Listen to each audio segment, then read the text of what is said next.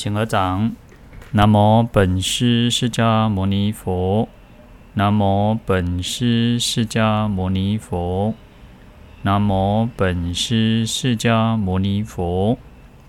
无上甚深微妙法，百千万劫难遭遇。我今见闻得受持，愿解如来真实义。妙法莲华经观世音菩萨普门品。大家好，阿弥陀佛。好，那我们接着来来看这个普门品述记第四哈。那这边开始就是从呃解释这个经题哈。那我们说普门品是出自于这个妙法莲华经哦。嗯，它的经题就是妙法莲华经，那它的名称嘛哈。这个是这个是瑶秦时代哦，那瑶秦时代鸠摩罗什大师所翻译的哦。那瑶秦是又又是叫后秦哦，是五胡十六国姚苌所建立的一个王朝哦。那鸠摩罗什大师翻译这部经典，其实历史上有很多啊不同的翻译本，但是姚那个鸠摩鸠摩罗什大师翻译这一部是最流通的哈。因为它的译文是很通畅，它的文字很通畅哦。那总共有七卷，二十八品。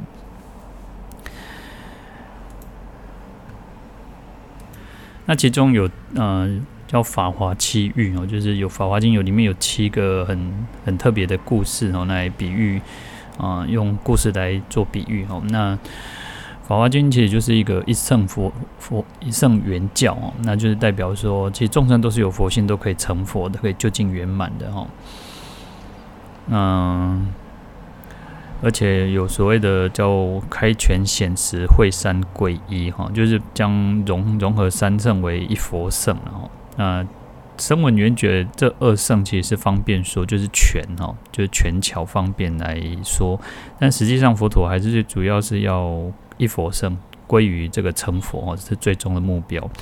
那因此有所谓《法华七喻》里面叫化成喻里面哦，那这个也是回小向大，小圣的阿罗汉也可以成佛，乃至于女人也可以成佛。然后像龙女嘛，然后龙女也是出生的哈，所以出生道众生嘛，所以她也可以成佛。那因此呢，其实《法华经》有它很独特的这个意义在哦，所以他讲说。呃，在方便品有有一个偈颂说，十方佛土中哈，唯有一佛圣，唯有一圣法哈，无二亦无三，除佛方便说哈。那其他其实都是佛陀方便去教化众生的哈。那因此这个法华经其实有很重要的意义哈，很重要的意义。好，那天台宗其实以将佛教的一切经经典哈，那把它。就认为说一切的体经题哈，它有不离三个哈，就是人法譬哈，人法还有譬喻哈。那这三个来做组合的话，就是有七种哈。那第一个叫单人立法哈，那如这个《阿弥陀经》哦，《阿弥陀经》嗯，佛说《阿弥陀经》，佛这个佛是指释迦牟尼佛哈。那阿弥陀佛也是人嘛，那释迦牟尼佛也是人哈。嗯，对，这个叫单人，就是单单单独一个人来作为命题的一个方式哦。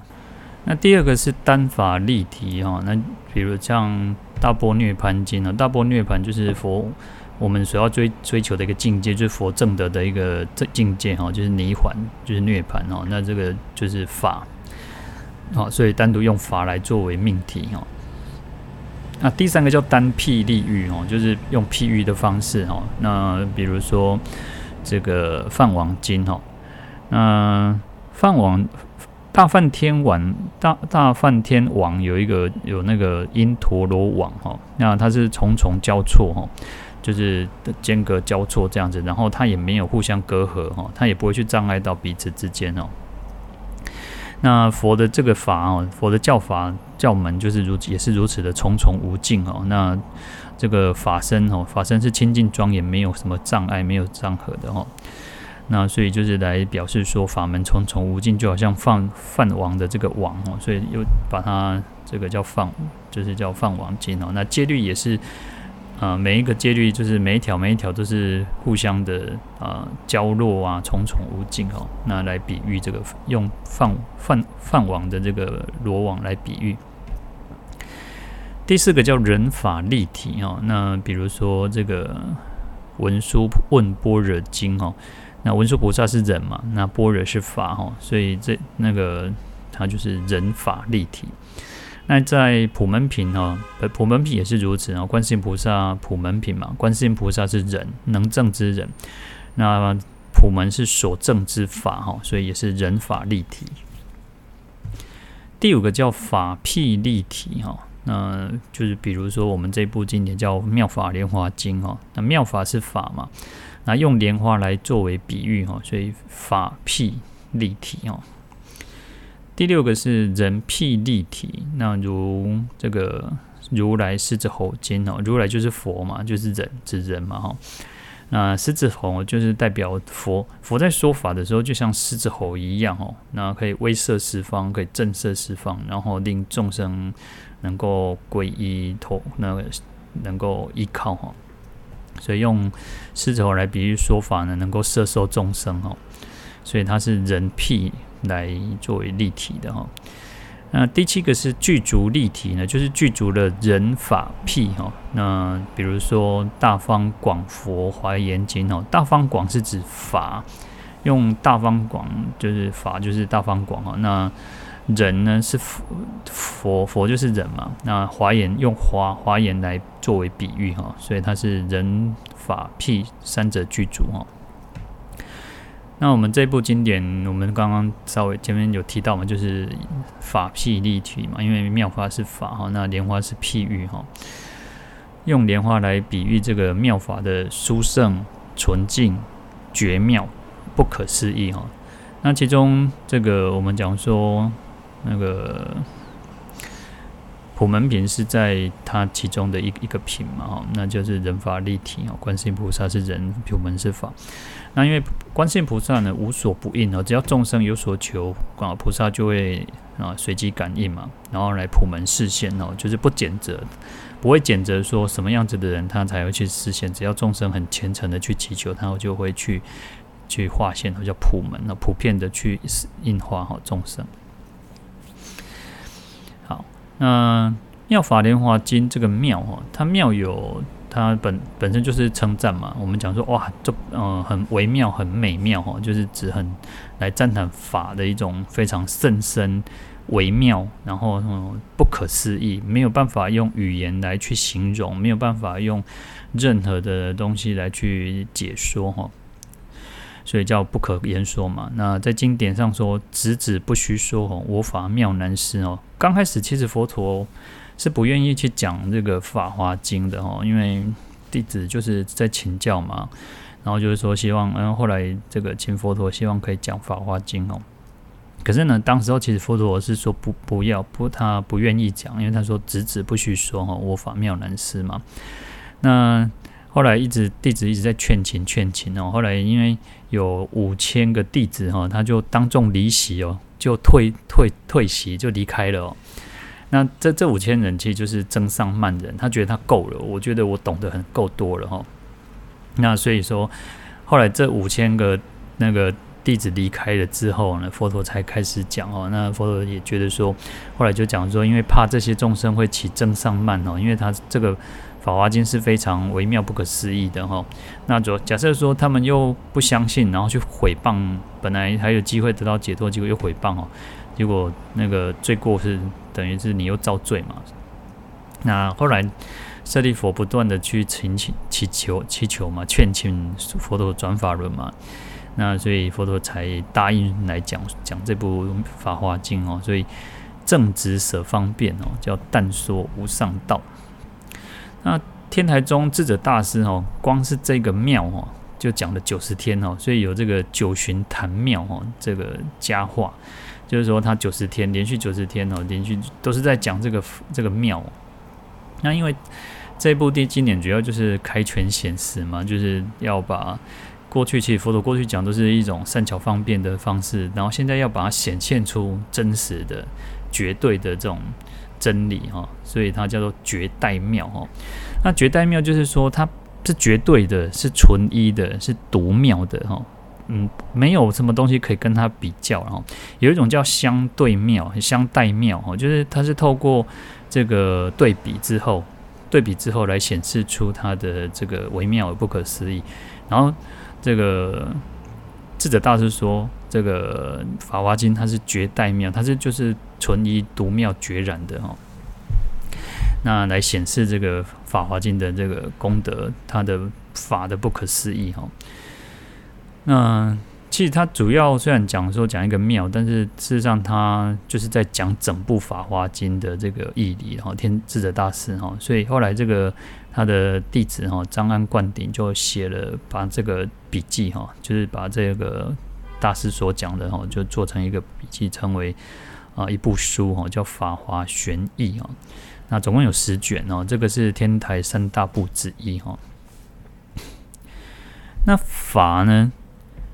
法它是一切法之意啊，其实它有广义跟狭义啊。一般我们认为佛佛法嘛，佛法就是指佛陀所说的法哈，这是狭义上我们讲法。但是法的用，它的那种用法其实很多，它涵盖的意义非常的多。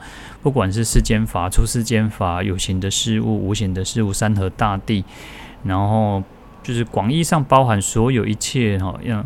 那个一沙一粒哦，然后那比如像一个小戒指这样子哈，它也都是乃至于那个大到那个整个须弥山啊，山河大地，能乃至于我们的一个念头，通通是包含在这个法的一个范畴哦。所以这个是在广义上来讲法哈，那所以指所有一切的事物现象哦，宇宙宇宙万有哈。那我们在我们这边，其实我们主要讲的是指。佛陀所证悟的这个绝对真理哈，所以这是就是指哦这个法哈，在在妙法莲华经，只要主主要是指，反正佛陀告诉我们说，每个人都可以成佛哈，只要是指这个绝对的真理哈。那法其实它有所所谓的叫做呃认持自信跟鬼生误解这两种意思哈。那认知自信的话，就是说每一个东西其实它有它一定的这个特性、它的特质、它的相状，这是不会改变的哦，就是它是固定的哦。然后就是保持它自自信哦的不变哦。那这个叫认知自信哦，它是按照它的，它就是它的这个，它有一定的它的特性哦。然后鬼生误解的话，就是说嗯。每种每种东西，每种它都有一定的规则规范啊，一个法则，让人家能够去很清很认很容易的去了解、去认识它。然后比如说像杯子，它叫杯子，我们一看到，就算啊、我们就是知道说它叫做它是杯子啊，就算它的特造型很特别，我们都知道它就是用拿来喝水的。然后椅子，我们一看就知道它是椅子哈。好，那像水。水它有所谓的叫湿性，它有流动性哦。水是湿的嘛，然后它也会流动嘛，所以它一定有它一定的这样的规则，它是不变的。但是如果今天改变了哈，它假设就假设说它那个蒸发了，变水蒸气了，其实我们不会叫它水了，或者是它结冰成冰块，它也不是不是不不是叫做水了哈，它就是冰，它就是蒸汽哈。所以它有它一定的这个特性啊，那。所以这个是这个从法法的这个特性当来说，有认知自性跟鬼神误解哈。那法法以我们这边讲说佛法来来说呢，实际上佛法就是如此，它是不会改变的，它有它一定的特性，它就是固定不变的哈。好，那这个是众生的一个皈依处哦，那就是指我们哦。我们本师释迦牟尼佛，然后讲经说法四十九年，然后到处的去游方啊，去教化众生，游化诸国哈。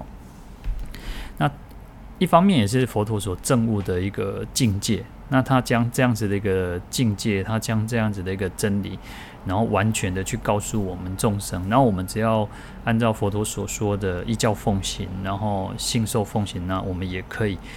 如同佛一样证的这样子的一个一个境界，然后这个境界呢，这个法呢，它是不是不变的，不会变的，不会改变，也不会失去，是绝对的。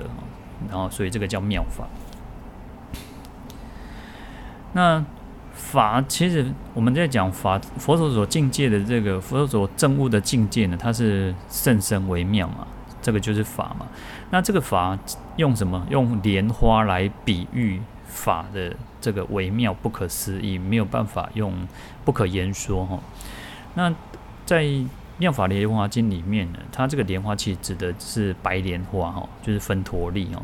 从那个梵文的这个就找到的梵文经本里面，其实它其实特别指的是白莲花哈，就是分陀利。所以，嗯、用莲花来比喻妙法的珍尊贵哈，那又有两两种意思啊。其实主持大德不只是这两种意思，还有很多其他各很多种意思啊。那我们简单来讲，它基本上它有两种特别的意义哈。第一个是清净无染哈。那我们都知道，从古至今呢，不不只是印度人喜欢莲花，中国人其实也喜欢哦，在。北宋有一个诗人叫周敦颐哦，他其中有一篇叫《爱莲说》哈，那这个很有名哦。小时候我们都会念这一篇嘛哈，那他可能是国中的时候吧哈。他说叫出污泥而不染哦，濯清涟而不妖哦。一般我们对莲花的认识就是如此，就是说你什么都忘记了，可能你这一篇也忘记他到底讲什么，可是你一定会记得莲花是出污泥而不染的哈，就它长在那个那个。泥土上哦，特别是要泥，就是要水有有呃那个有有水的那种泥土哦，它不能是干燥硬的土哦。可是它在那个污泥当中长出来开花，它不会被这个污泥所染污哈。那濯清涟而不妖，那它有一个特质，就是说。濯是那个洗涤的意思，就清洗的意思哦。清涟是指清水哦，就是说用清水把它洗过之后，它又不妖。这个妖就是什么？不妖艳，就是不会觉得，嗯，有些很很漂亮，它很漂亮，可是它又觉得有一点带一点那个艳啊，它那种比较美，就是有一点妖艳的感觉。可是莲花完全不会，完全就是很清净的。你你看到莲花，你你就是。你会觉得它就是一个很清净无染的，它是没有任何染污，它也不会让你有任何的不好的那个念头、想法等等。那用这个来比喻法哈，就是妙法就是这样子的，像莲花一样，非常的清净。那其实它也不会被世间所有的一切烦恼啊所染污哈，而且可以引领众生去得到解脱哈。那第一个就是讲到它的特质，就是。清净无染哈，那第二个叫花果同时哈，这个是莲花非常特别的地方哦，因为莲花是开花的时候呢，其实它已经里面这个莲蓬已经结果了，已经有莲子了哈，嗯，不像很很有些大部分的植物，通常都是先开花，然后花谢了之后才开始结果哈，那莲花很特别的地方就在于说，它是花跟果，花跟籽是同时。一起的，那这个就代表说，那个《法华经》它所显示的这个道理，它显示的是真理哦。我们讲说叫一一一佛圣嘛，哦，那就是说，因为我们众生都有佛性嘛，我们本来就具足了，我们也不需要，我们今天去成佛之后，也不是因为你你去，嗯，好像。把就是好像证悟，就是到什么样？其实因为那个是你本来就有的，而不是你去佛陀给你的，或者是菩萨给你，都不是。因为那本来就是你拥有的，你只是把这些灰尘给把它把它给剥剥掉而已。你本来就具足哦，原来我们是跟佛是一样的，是没有差别的。所以我们讲说叫心佛众生三无差别嘛。所以。这边呢，就用莲花的这个这个特质，就是说它是花果同时。事实上，我们在成在修行的过程当中，事实上只是不断去发现，去去发现说，原来哦，我们是，我们原来我们就是佛，我们自信本来就是佛，然后，所以这个叫花果同时哈。好，那经呢？妙法莲华经嘛，哈，那经它的梵语叫修多罗哈，那意思就是契经啊，那契经就有。契合这个诸佛真理哦，上契诸佛真真理嘛，然后下契是众生的根基哦，就是说，它就是说经典它所诠释的这些意义，它是契合佛的真理，然后它也要契合众生的根基哦。那主要有啊、呃、有五种意意意思啊，那第一个叫做出生哦，好，那出生就是代表说，嗯、经典它的这个义理是很广大的嘛，它含有很多的义理，然后可以令众生。它可以出生种种的，因为我们我们从经典看经之后，读经诵经之后，它可以出生种种的功德善法哦。那所以它有出生，它可以出生很多的功德，出生很多的义理哦。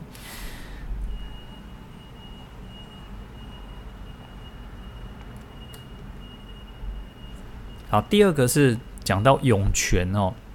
涌泉就是那个泉水嘛，那泉水是你看以前的人都要那个呃沟井嘛，就是去挖那个那个挖那个古那个井哦，那井里还要还还要有那种那个知道说哪里挖才会有那个泉水嘛哦，那你只要找对地方了哦，你找对地方，那个泉水就那个源源不断的去涌出来哈。那经典也是如此哦，它就像泉水一样，可以取之不尽，用之不竭，然后它可以。那个不断的去去冒出来，不断的涌出来哦，让让我们每一个人，我们众生之力，只要从经典当中去看、去阅读，就是你也可以得到它非非常得到那个它的那个利益哦。那所以说，有时候其实，嗯、有时候我们讲说啊，心情不好的时阵哦，就是去礼佛啊，去看经啊，诵经哦。那现在有些人他其实就是会静不下心来，他会在那个烦恼，他会在那个情绪当中这样子、哦，好像结鬼叫，心光结鬼叫哦，就是就是一直沉浸在那个烦恼之中、情绪之中哦。有时候其实。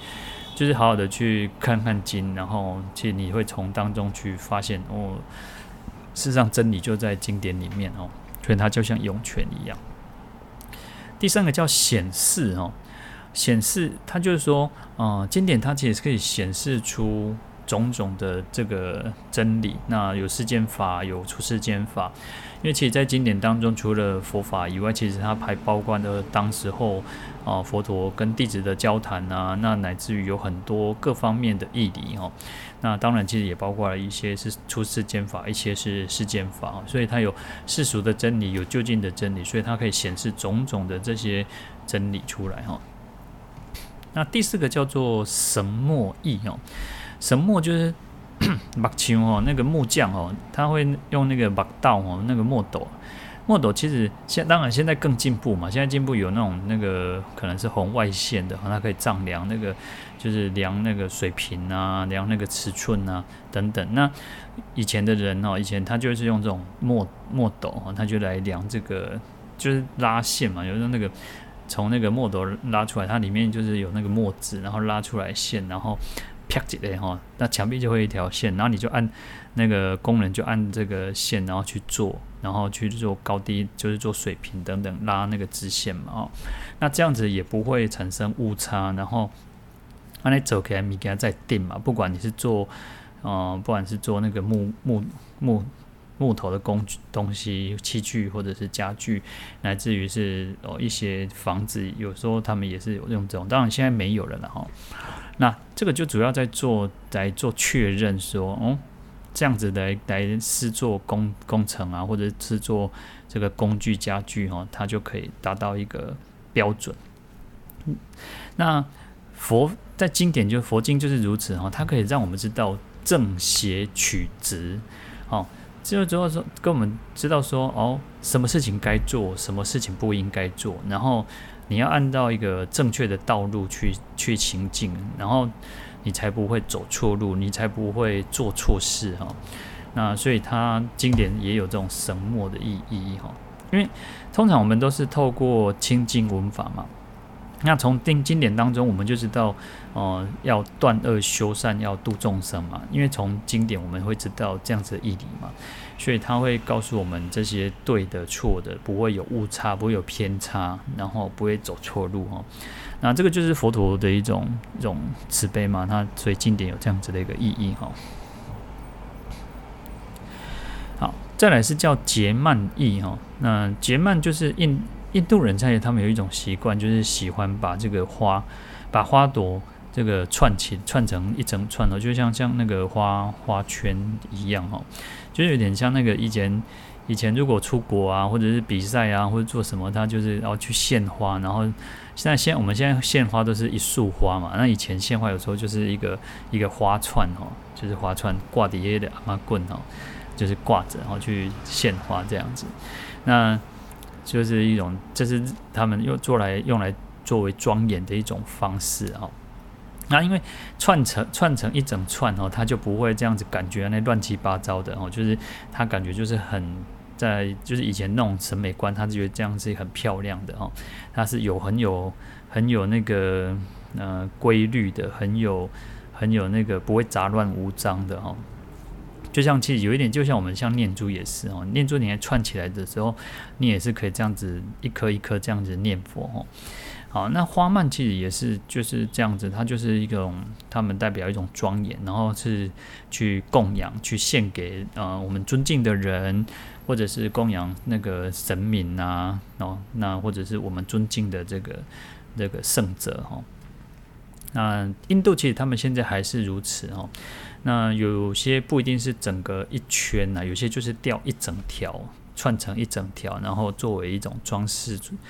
作为一种装饰的哈，好，那经典其实也是如此哦，因为经典既有后来佛陀涅槃之后，有弟子把它结集起来，那结集起来就是将这个法去串联起来，因为佛陀是到处讲经说法，有时候就是在这里可能简很简单讲了讲了一些，然后可能有时候是很长讲的长长篇大论的哈，那其实就是还是要把它去结集起来嘛，把它贯穿起来，那。